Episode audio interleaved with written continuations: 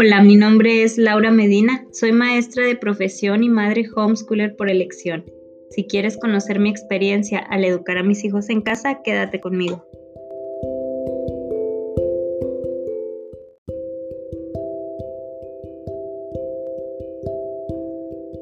Te platico que la idea de hacer estos podcasts surge de un trabajo metodológico de autoetnografía.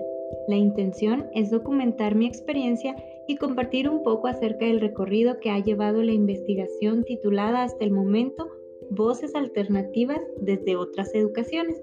La primera vez que escuché hablar de homeschool fue en una entrevista a Madres Homeschool por la televisora local de Ciudad Juárez, a lo que me pareció una idea interesante, pero algo sumamente radical.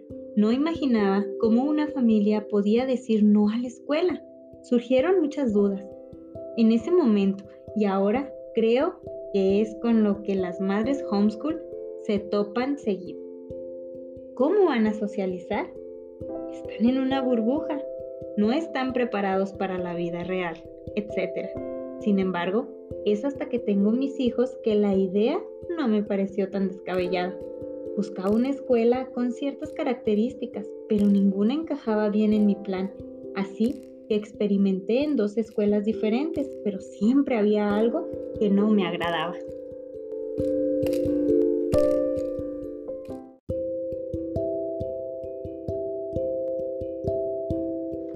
Déjame te cuento que tengo dos hijos, uno de 7 años y otro de 4 años.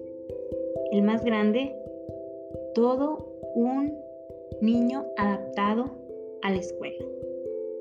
Nunca hubo una dificultad con él, no lloró para quedarse en la escuela, no tenía llamadas de atención, aprendía rápido, disfrutaba él de asistir a la escuela. Sin embargo, veía ciertas conductas o ciertas formas en las que él recibía el aprendizaje que no era lo que yo deseaba para él. Yo quería ver un niño feliz. Cuando él era pequeño, era un niño tan curioso, le gustaba investigar, aprender de todo, experimentar, pero conforme fueron pasando los años en la escuela, ese niño curioso, ese niño con intenciones de, de, tocar todo, de aprender de todo, se fue apagando. Fue una de las situaciones que más me alarmaban y no porque no porque él no encajara en la escuela, él encajaba perfecto, perfecto encajaba en la escuela y no tenía dificultad con él, pero sin embargo yo veía que ese espíritu creador se iba apagando con el paso del tiempo. Entonces era algo que inquietaba mucho mi corazón de madre. Cuando toca el turno de entrar a Diego a primero de preescolar, que es mi hijo el más pequeño, resulta que él no logró controlar esfínteres a esa edad, cuando el mayor ya lo había hecho desde tiempo atrás. Entonces, ahí me di cuenta que mi hijo el menor tenía un ritmo de aprendizaje muy diferente al del mayor. Y es cuando empiezo a toparme con piedras en el camino en la escuela. Eh, la primera o el primer obstáculo con el que me topé fue que él tenía que controlar esfínteres para que pudiera ser aceptado en primero de preescolar. Razón que no no voy en contra de ello, puesto que por seguridad y por muchas situaciones, pues es algo que, que tiene que ser así. Sin embargo, mi hijo era un poco más lento para adquirir ciertas habilidades, entonces para mí era algo frustrante porque tampoco quería obligarlo a, lograr algo que no estaba en, su tiempo de hacerlo, no podía hacerlo. Yo lo veía como él se esforzaba y se ponía tan nervioso que no podía hacerlo en el momento. Entonces fue cuando entendí que los dos eran diferentes y que a lo mejor uno había encajado perfectamente en la escuela, pero el otro no. Entonces, en un momento de, lo puedo decir sinceramente, de arrebato, me decido a desescolarizar al grande y empezar a darles educación en casa. En ese momento fue un momento que en mi corazón surgió mucha valentía y dije, es ahora y lo tengo que hacer porque estaba impulsada por ese dolor de mamá de, de haberme sentido pues rechazada, rechazada en el sentido de que mi hijo no había adquirido la habilidad y pues no, no éramos aptos para, para poder estar dentro de la institución. Entonces de cierta forma sí sentí ese rechazo y pues me armé de valentía y saqué al niño mayor de la escuela. Cuando estamos aquí en casa, me doy cuenta que, que tenía un temor enorme en estar fuera de la escuela. O sea, el simple hecho de que me dijeran, ok, ya he estado de baja del sistema, este, es lo que usted quería y está. Y dije yo, ¿y ahora qué voy a hacer? ¿Qué acabo de hacer? Me puse tan nerviosa, tuve tantos temores, venían a mi cabeza. Recuerdo que ese día me encerré en el baño a llorar mientras mis hijos estaban sentaditos en una, en una mesita en, en el comedor.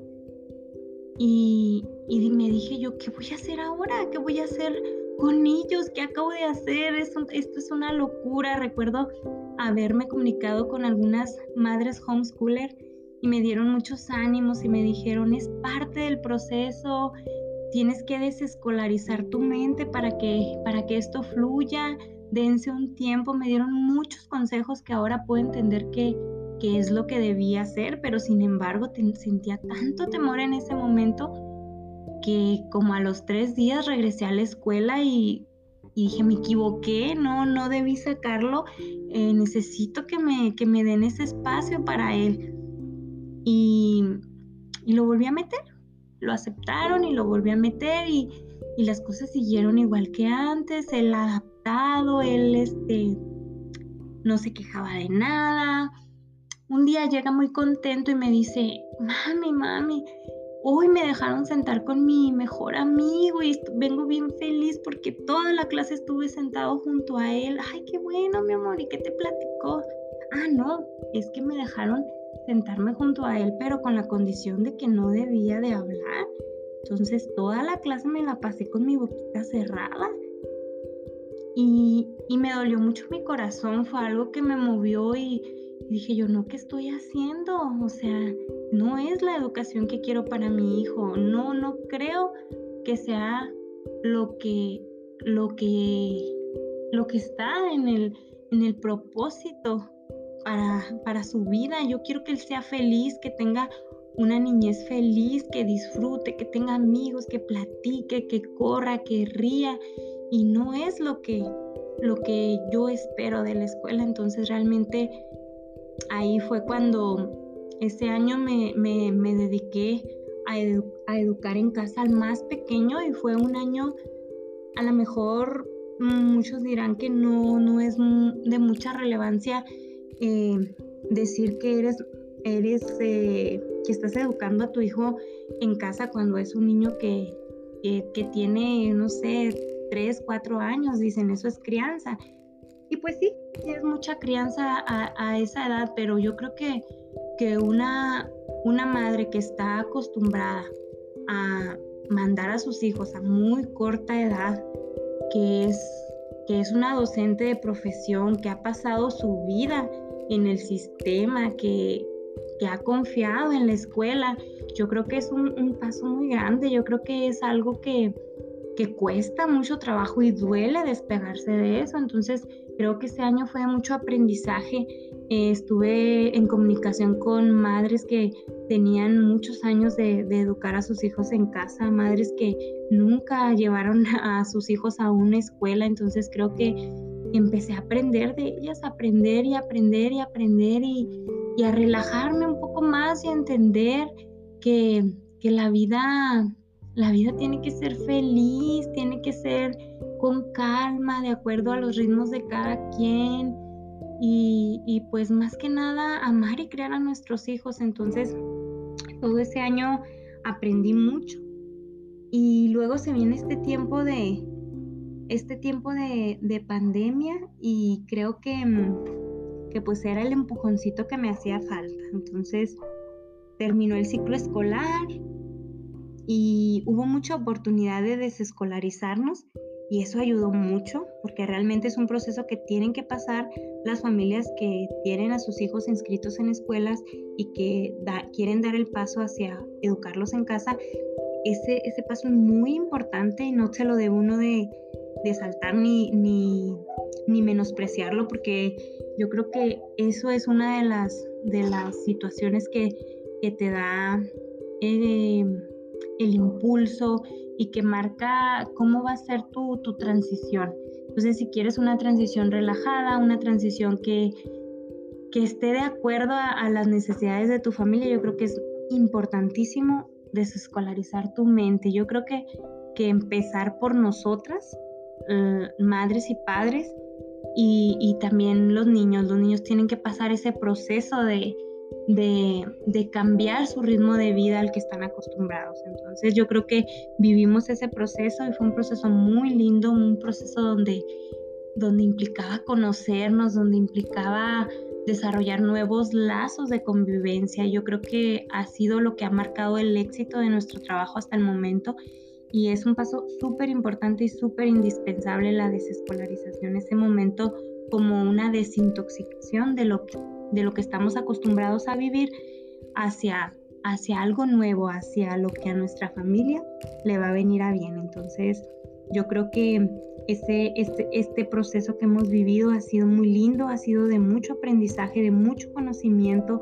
sobre todo de conocer a mis hijos, cómo aprenden, cómo les gusta aprender, qué les gusta, qué no les gusta y, qué es lo que beneficia más. A final de cuentas me, me, me encuentro con una realidad donde a veces, y como lo dice, como lo dice Karl Popper, dice que,